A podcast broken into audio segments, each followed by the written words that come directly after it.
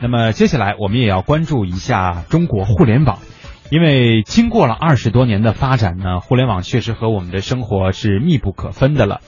其实，在二零零八年前后啊，我们国家就已经成为了世界上网民最多的国家，因为咱们国家也并不是说全世界人口最多的国家吧？应该不是吧？呃，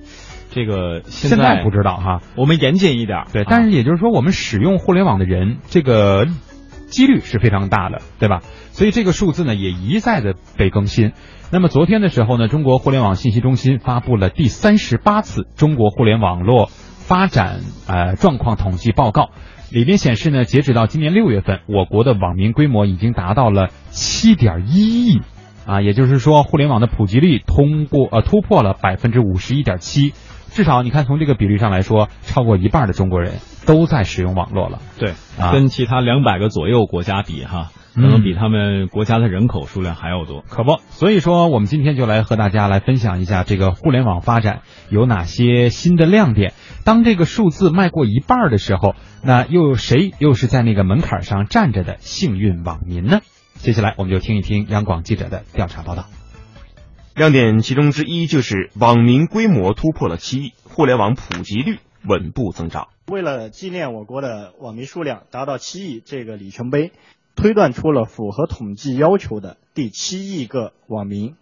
他的基本情况是姓名侯某树，性别男，出生年份一九五五年，受教育程度中专，居住地内蒙古包头市九原区。中国互联网络信息中心 CNIC 负责人口中的侯先生，幸运地成为了我国第七亿个网民。数字的更新速度惊人，截至今年六月份，我国网民数量达到七点一亿人。上半年新增网民两千一百三十二万人，增长率为百分之三点一。互联网普及率达到百分之五十一点七，超过全球平均水平三点一个百分点，超过亚洲平均水平八点一个百分点。在我国已经高基数的基础上，去年已经有六亿网民，今年网民数量增长脚步却丝毫没有放缓，这不能不让人感慨。CNIC 主任李晓东说。国家有战略做大数据做互联网加行动计划，政府支持，行业参与度比较高，人老百姓都为这个互联网疯狂。中国互联网的发展在如此高的基础上，仍然在有一个很高的增长率啊！我想这是一个非常令人振奋的消息。对于第七亿个网民的产生，CNIC 互联网发展研究部副主任刘鑫认为，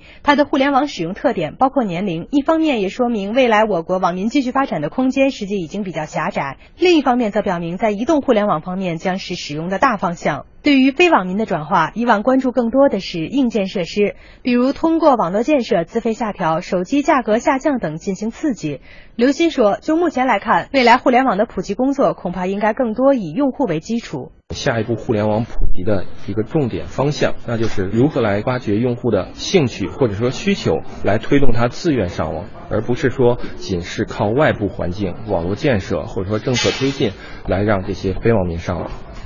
亮点二：手机网民突破九成，手机上网主导地位被强化。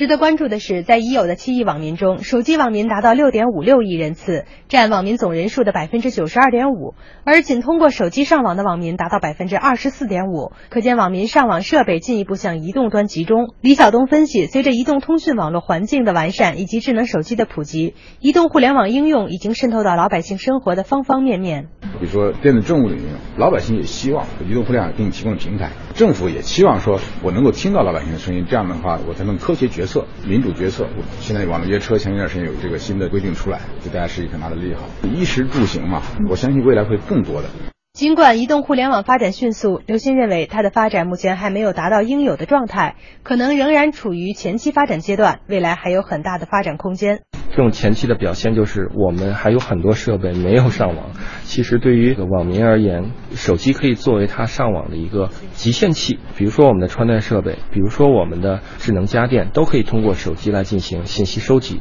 比如说我们的金融、政务服务。还有我们的企业服务，这些都是现在处于发展初期。网民由于移动端的使用，这种粘性已经形成了，那么这也就引导着我们未来整体互联网的发展应该是更偏向移动端。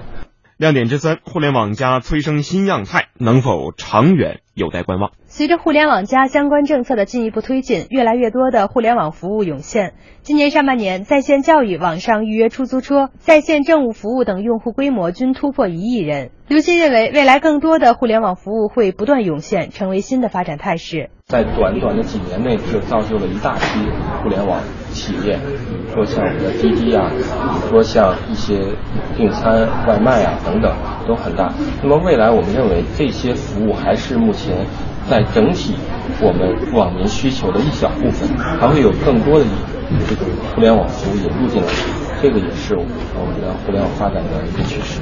互联网加持续催生出新的样态。自两千零五年产生的网络直播服务，在今年火爆起来。刘鑫坦言，对于网络直播这类服务而言，更多是偏向个人兴趣经济。相对于实体经济的电商等服务，直播的长久度有待观望。这种服务无法变成这种普适性的一个服务，所以它的发展前景可能近期应该还会有一定的市场。从长远来看，需要来改变一下自己的这种运营模式，因为直播毕竟还是以个人行为为主，那这种对于个人的管控可能需要投入的力度更大，所以在这种情况下，还需要面临一些这种政策方方面的压力。